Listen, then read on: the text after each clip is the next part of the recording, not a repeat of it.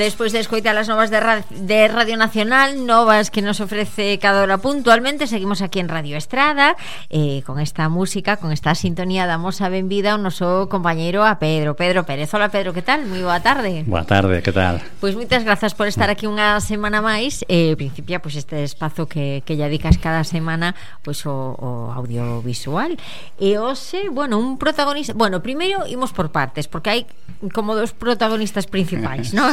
Sí. Sí. sí, vamos a hacer un pequeño homenaje a, a Carlos Pumares.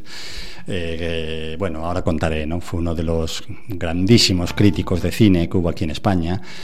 Y luego vamos a hablar de tiburones, que, me, que lo dejé un poco en el aire la semana pasada con eso de los blockbusters del verano y demás, y, y hoy ya hoy lo vamos a, a, completar, pero, pero bien, bien completado. ¿no? Pero bueno, lo dicho, vamos a empezar un poco con el homenaje a, a Carlos Pumares. Antena 3 de la madrugada. Cada noche llega a su casa polvo de estrellas.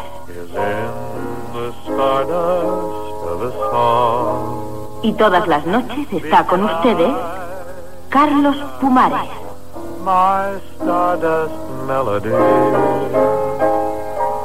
The memory of love's refrain.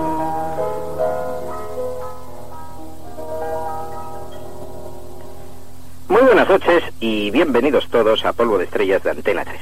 Aquí estamos. Nuestro teléfono es el 411 70 Bueno, eso sería en, en aquella época, ¿no? bueno, pues nos comentarios o vídeo di un, bueno, unha persoa que que ahora escoitando este hmm. cachiño do, do comezo do programa de Pumares que se lembraba do teléfono. Sí, sí, sí, porque claro, do, todos todos los días lo, lo, lo repetía, sí. ¿no? Una y otra vez, porque bueno, sí, de aquella sí. la radio como ahora en cierto modo, ¿eh? Pues se alimentaba también mucho y su programa, El Polvo de Estrellas, se alimentaba mucho de, de oyentes que llamaban y de las trifulcas que se montaban con, con esas llamadas, ¿no? Bueno, quería contar dos anécdotas. Una que, yo en los años, finales de los años 80, que fue cuando Carlos Pumares estaba en el apogeo de su programa Polvo de Estrellas, tuve un accidente y estuve en el hospital en, en Madrid. Bueno, estuve tiempo, ¿eh? estuve bastante tiempo en el hospital. Y una noche, por casualidad, escuché a Carlos Pumares y a partir de ahí me hice oyente continuo, ¿no? Todas las noches eh, allí en el hospital y luego ya menos, ya cuando, bueno, cuando ya me dieron el alta, pues ya menos, ¿no? Pero, pero sobre todo toda aquella época del hospital, para mí viene un poco asociada a eso, a las noches, ¿no? A mirar por los ventanales eh, eh, las luces de Madrid, ¿no? Eh, y, y, escuchar polvo, polvo de estrellas. Pero esa era, esa era ese aficionado cine. Sí, sí, ya, pero bueno, no, es como es como que era aficionado al cine, me encantaba ir al cine, había ido muchísimo a, a, al cine allí a la, a, la, a la, famosa Gran Vía de Madrid, ¿no? Uh -huh. Recuerdo ver Indiana Jones, ya lo he contado aquí, ¿no? Allí en, en, esa, en aquellos supercines eh, o aeropuerto, otras muchas pelis, ¿no? Pero, pero Pumares es como que me dio ese empujón, ¿no? Para decir, quiero saber más, no quiero ver solamente películas, quiero, quiero saber más, quiero estudiar cosas sobre este tema, quiero incluso hacer cosas, ¿no? Y, y creo que Pumares estuvo muy presente en eso, ¿no? Y lo que decía, en esas llamadas de teléfono también había momentos para la risa, ¿no? Porque había gente que ya iba a pincharle, ya le, ya le decía cosas para que él se cabreara y empezaba a, empezar a vociferar, ¿no? Recuerdo una llamada sobre todo, yo creo que esa fue famosa y está, la ha recogido mucha gente, ¿no? De un señor que llamó diciendo que una película, no recuerdo cuál, le había gustado muchísimo, pero jolín, que es que era en blanco y negro, ¿no? Y entonces Pumares empezó a darle gritos, claro, hombre, en blanco y negro, pero qué atraso, ¿no? Qué tontería, en blanco y negro, tal. Bueno, le echó una bronca al señor que, que bueno, bueno, yo no sé ni cómo pudo dormir aquella noche, ¿no? Y, y bueno, los que le escuchábamos eso lo, lo pasábamos de maravilla. Y la segunda anécdota que quería contar es que tuve el honor de entrevistarle aquí en Radio Estrada. Fue en, eh, hace tres años, creo. Me lo puso Fran el otro día. El, el, un cachiño corte, o ben ¿no? respasado, sí, na galería. Y en, le, le, pudimos entrevistar. Y entonces pude descubrir, eh, creo que no descubro nada, o quizás sí, que un poco ese, ese cabreo continuo, ese, eh, esas salidas de tono que tenía, eran un poco impostadas, ¿no? Porque aquí en el programa de radio, en la entrevista, yo dije, bueno, doy paso a Carlos Fumares, don Carlos, ¿qué tal está usted? Y tal, y empezó, porque esto está lleno de imbéciles, no sé qué, porque esto es no sé qué, bueno, montando una, una perdón, un medio teatrillo ahí, una, una bronca, ¿no? Y, y sin embargo, cuando yo hablé con él el día antes por teléfono, para, bueno, para decirle que le íbamos a entrevistar, que le íbamos a llamar por teléfono a tal hora, fue todo, todo amabilidad, contándome así algunas cosas cosillas, hablándome de su experiencia, porque él tenía un programa, tenía un programa en Radio Voz. Es que yo descubrí que era fácil, entre comillas, acceder a Carlos Pumares escuchando Radio Voz. Entonces llamé a la oficina de la LIN, allí me pasaron un teléfono, no sé qué, que a su vez me pasaron otro y al final me pusieron en contacto con él ah, facilísimamente, además, muy, muy fácil. Me dieron su teléfono, punto, le llamé y estuvimos hablando un buen rato, ya digo, con muchísima amabilidad y, muy bien, fue un, gran recuerdo cinéfilo. Bueno, y vamos a hacer ahora el, nuestro programa de, tiburones. Ah, Era el nombre del buque de la Armada Indianapolis. ¿Qué? ¿Estuvo en el Indianapolis? ¿Qué ocurrió? Submarino japonés le disparó dos torpedos al costado del barco. Yo había vuelto de la isla de Tinian, de Leyte, donde habíamos entregado la bomba, la que había de ser para Hiroshima. Mil cien hombres fueron a parar al agua. El barco se hundió en doce minutos. No vi el primer tiburón hasta media hora después. Un tigre de cuatro metros. Usted sabe cómo se calcula esto estando en el agua. Usted dirá que mirando desde la dorsal hasta la cola. Nosotros no sabíamos nada.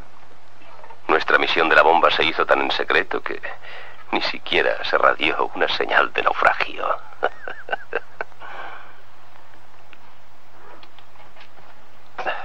No se nos echó de menos hasta una semana después. Con las primeras luces del día, llegaron muchos tiburones y nosotros fuimos formando grupos cerrados. Algo así como aquellos antiguos cuadros de batalla, igual que el que había visto en una estampa de la de Waterloo. La idea era que cuando el tiburón se acercara a uno de nosotros, este empezara a gritar y a chapotear, y a veces el tiburón se iba. Pero otras veces permanecía allí, y otras se quedaba mirándole a uno fijamente a los ojos. Una de sus características es sus ojos sin vida, de muñeca, ojos negros y quietos. Cuando se acerca a uno... Este é un peliculón, eh? Sí, sí, a sí, verdad, sí, eh? sí. eh? Eu sí. vin non fai moito e a verdad que me encan encantoume, eh? Sí, la estuve viendo este verano, reviendo, porque uh, eh, este verano leí un libro que, por cierto, compré en El Rastro de Madrid, que se llama El diario de tiburón, que escribió Carl Gottlieb, que e, era, fue guionista, guionista de diálogos en, en, la película Tiburón, y además sale, sale en la película, es uno de los periodistas que, que en cierto modo apoyan al alcalde, ¿no? quitándole ah, importancia al tiburón. Sí, pues uno de estos sí, periodistas sí, es, es, este tal Karl Gottlieb, que ya digo, era guionista de diálogos y además luego escribió un libro, El diario de tiburón, donde cuenta un montón de anécdotas y me gustaron tanto, tanto que dije, tengo que hacer un programa solamente con esto. Lo que pasa que aprovechando que otro de los grandísimos éxitos de este, de este verano ha sido Megalodón dos, pues dije, venga, vamos a hacer ahí un, un mix con las dos cosas, ¿no? Vamos a hablar de una obra maestra y de, de una obra de, claro, bueno, que estaba no sé. pensando eh? e ademais, claro, que non ten nada que ver pues eses efectos, Claro. o sea, é, é abismal a Sí. diferencia, pero en cambio Tiburón de Spielberg, eso es una eh, maravilla, ¿no? Está un peli bueno, a mí me parece unha das grandes películas da historia do cine. Sin duda, sin duda. Y este diálogo, que es el que va a dar paso a que ahora, cuando acabe este diálogo, aparezca el tiburón y por fin empiece, en cierto modo, la batalla ya entre, entre los tres eh, pilotos, bueno, los tres cazadores, vamos a dejarlo ahí, entre comillas, y el propio tiburón, ¿no? Es el capitán Quint, ¿no? Que está con el jefe de policía Brody y con el científico que hace Richard Dreyfus. Están, primero están como enseñando sus cicatrices, ¿no? De, de, de, mar, ¿no? Y luego llega la gran, este gran, eh, no voy a decir frase, este gran diálogo, ¿no? Sí. Este monólogo que, que, bueno, que te pone los pelos de punta y más en, en la mitad del mar, en mitad de la noche, ¿no? Bueno, lo dicho, eh, leí este libro, El diario de tiburón, y dije, pues tengo que contar aquí una serie de cosas porque, porque me sorprendieron, me sorprendieron mucho, ¿no? Algunas ya son muy sabidas y otras, pues bueno, voy a aprovechar para, para contarlas, ¿no?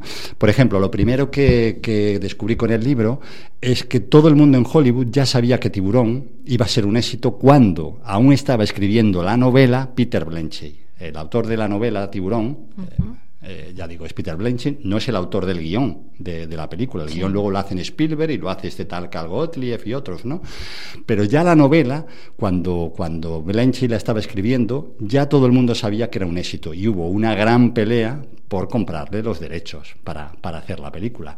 La coña era que nadie se había puesto nunca a filmar tiburones eh, bueno, gigantes, a grandes tiburones blancos, ¿no? Se habían filmado escenas de tiburones normales, de, bueno, mediano tamaño, pero no un pedazo de tiburón como el que sale en la película, ¿no?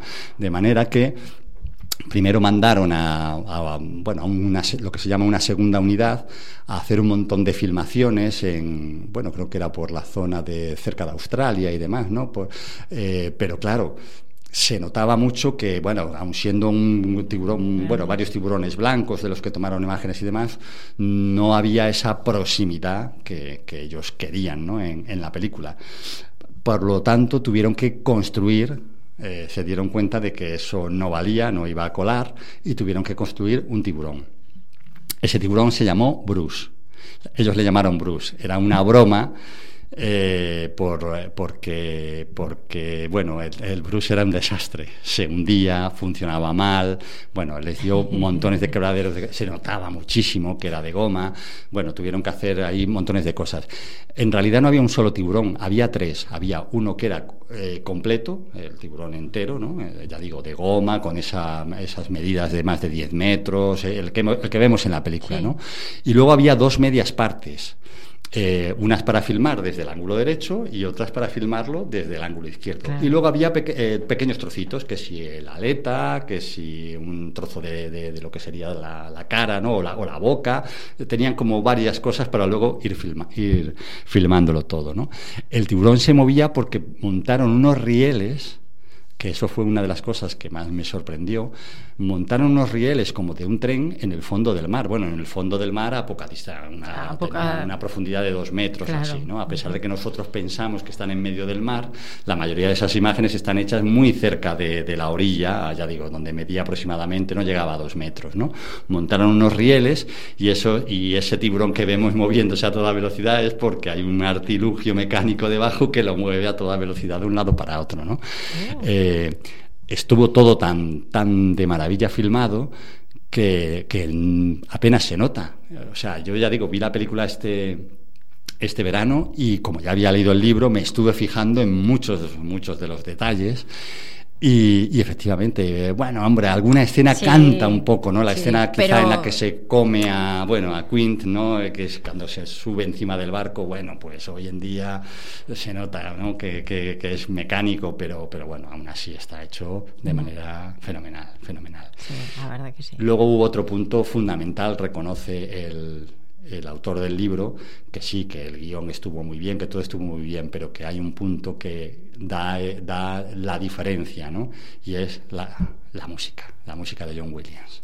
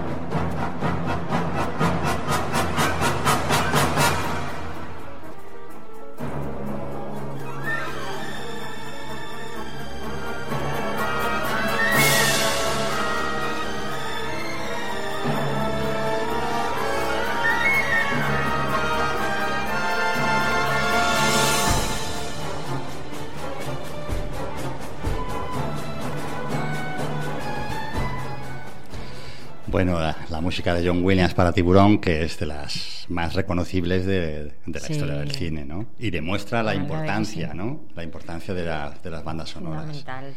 Mm. Porque, uff, eh, hombre, es que es mucho, es que es mucho, ¿no?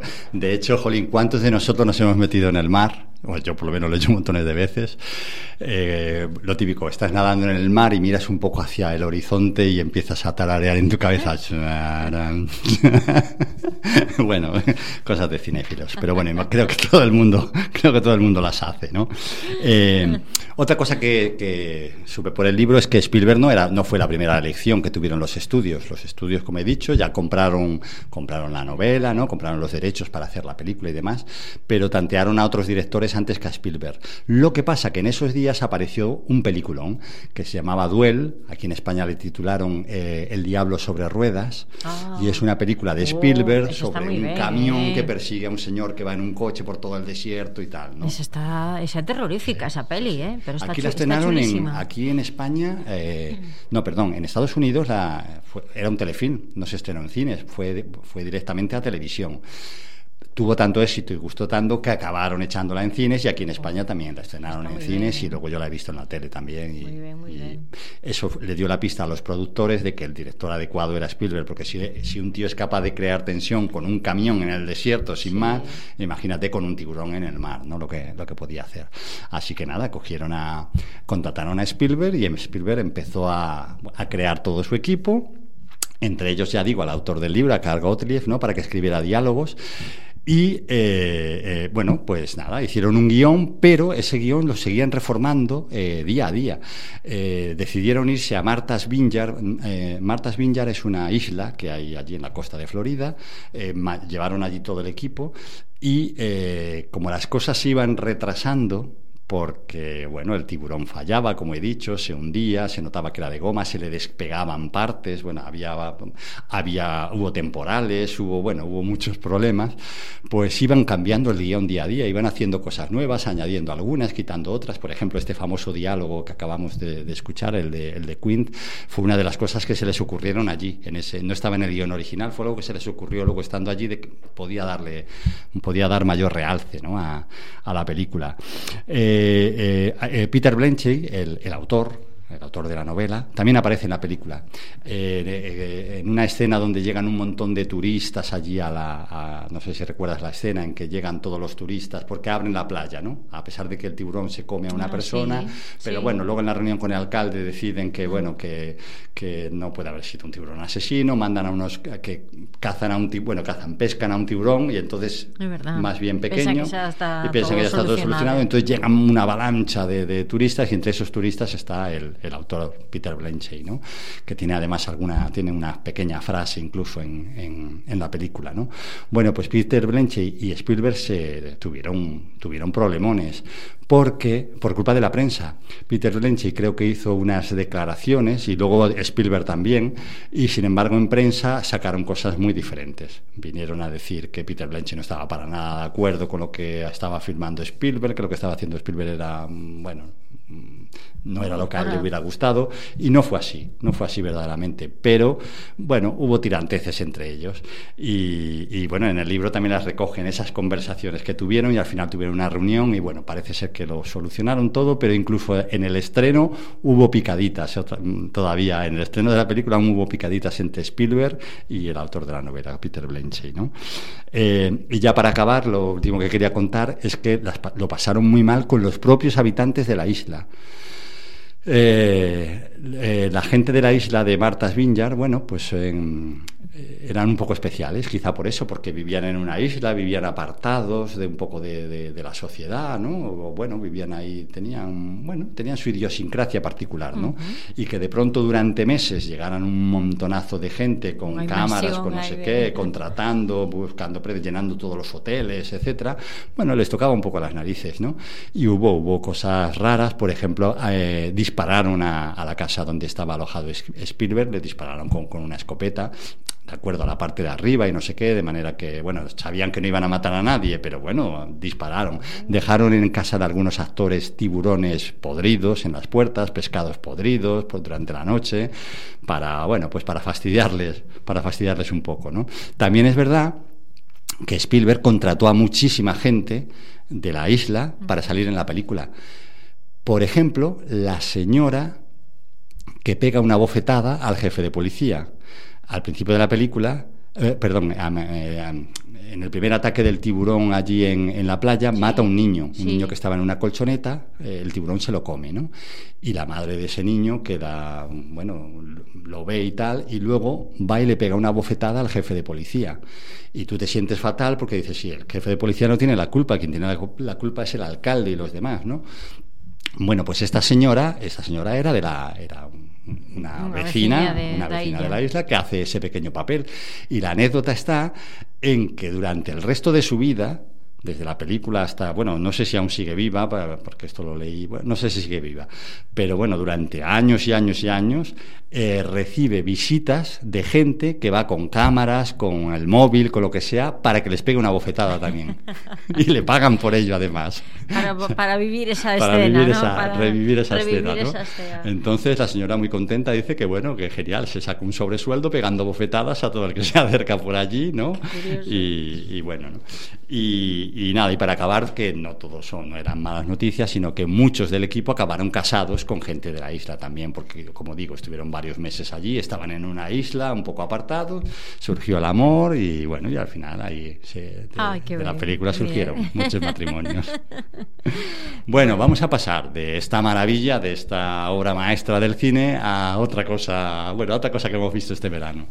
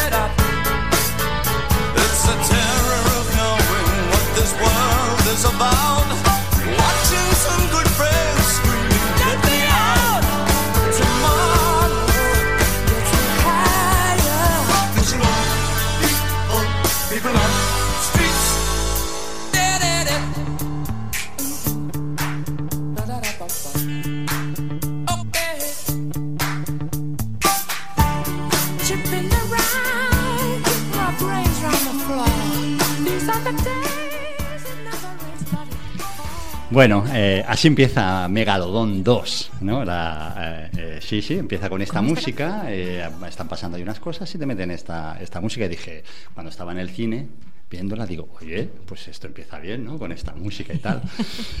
Pero bueno, una vez vista la película me di cuenta que lo que tienes que hacer con esta peli es dejarte llevar, porque yo creo que no llevas ni cinco minutos y ya sabes que esto es una locura, que aquí no tiene sentido nada de lo que pasa en esta película tiene sentido, ¿no? Entonces lo que tienes que hacer, bueno, puedes marcharte o decir esto no es lo mío, o puedes disfrutar de todo lo que va a pasar, porque, porque bueno, porque es eso, son fuegos artificiales absolutos para el verano. En mi opinión, esta es una de las mejores películas del verano. Así te lo digo. Eh, a mí la que más me gustó fue Indiana Jones, ¿eh? ya lo dije la semana pasada. Pero, pero esto es un disfrute total. O sea, tú vas a ver monstruos, vas a ver locura, vas a ver explosiones, vas a ver idas de olla absolutas, vas a ver dinosaurios, yo vas a ver de todo, vas a ver megalodones y, vas a ver a Jason Statham dándole patadas a un tiburón en la boca y, bueno, y mil cosas más, ¿no? De manera que a disfrutar y, nada más, porque dentro de toda esta locura hay que reconocer que es muy entretenida. Eh, si alguien de, lo que, los, alguien de los que nos está escuchando ha visto la saga esta de Sarnado, Sarnado es una saga donde bueno hay un mogollón de, tiburón de tiburones que caen del cielo, que no sé qué. Ahí acabas un poco harto, ¿no? Ahí pasa un poco como que se, se, se van, ¿no? Eh, acabas un poco diciendo, bueno, esto es una payasada, ¿no? Sin embargo, en Megalodón, eh, la payasada está muy bien hecha y entonces acabas disfrutándola, o por lo menos ese es mi caso y el de varias personas con las que hablé de la película, ¿no? que dijimos, jole, qué chorrada, pero qué bien me lo he pasado. ¿no? Y, eh, por cierto, si queréis verla, está en Amazon Prime, si no me equivoco, está gratis. ¿No? ¿Está Amazon Prime o HBO? No, es Amazon Prime. Están las dos, la 1 y la 2. Sí. Eh, Megalodon 1 y Megalodon 2, que es la de este verano. Y las dos son una maravilla para disfrutarlas, ¿sabes? ¿Un problema que le vi a la película? Pues precisamente el megalodón, porque quizá es el menos protagonista en, en, esta peli. Igual que en la primera, en la primera, ¿no? La de Megalodón, sin más el megalodón estaba ahí presente y no sé cómo decirlo, y estaba ahí siempre, estaba siempre ahí con la tensión de ver si aparece, si sale por aquí o por allá o tal. En esta hay tanto monstruo, ya digo, incluso al principio hay dinosaurios y tal y cual, hay tantas historias que como que queda un poco diluido, ¿no? Y eso que hay tres megalodones, bueno, no es una, no es un spoiler lo que estoy haciendo, lo vais a ver enseguida, ¿no? Y, y sin embargo, ya digo, al final hay tan bicho que queda todo un poco, un poco diluido. Pero digo, para pasarlo bien me parece una, una película estupenda. No tiene nada que ver con Tiburón de Spielberg, pero bueno, puedes, pero bueno, puedes disfrutarla. Para una tarde de domingo esto es una maravilla. Ahora que llueve. Muy bien, pues Pedro, muchísimas gracias por estar aquí una tarde máis. Escuitamos teo venres na, na galería y aquí, pues eso, a vindeira semana. ¿Qué pasó? Ah, por cierto, no, quería decir eh, que este viernes, si todo sale bien, espero que sí, eh, vamos a tener una entrevista muy interesante con Marianne Sande. Marianne Sande vive en Moreira, es una vecina de Moreira y se dedica a poner los subtítulos a las películas a series, etcétera, que veis en Netflix y tal, tenéis una opción para ver para leer los subtítulos, ¿no? Eh, no solo tienes, no hay que ser sordo para leer los subtítulos, a lo mejor no entiendes el idioma o, bueno, o sencillamente te apetece eh, verlos, ¿no? Como me pasa a mí en muchos casos, prefiero ver la versión original y tener los subtítulos debajo, ¿no? Bueno, pues Maridán Sandes se encarga de eso y nos va a contar un montón de cosas y de anécdotas muy interesantes sobre, sobre, ah. este, sobre este tema. Ah, pues a verdade que sí, eh? Bueno, pues un aliciente máis para escoitar a galería este venres. Mm. Pues moitísimas grazas, Pedro, moi boa semana e ata o vindeiro mércores. Moi bien. Gracias. Hasta pronto.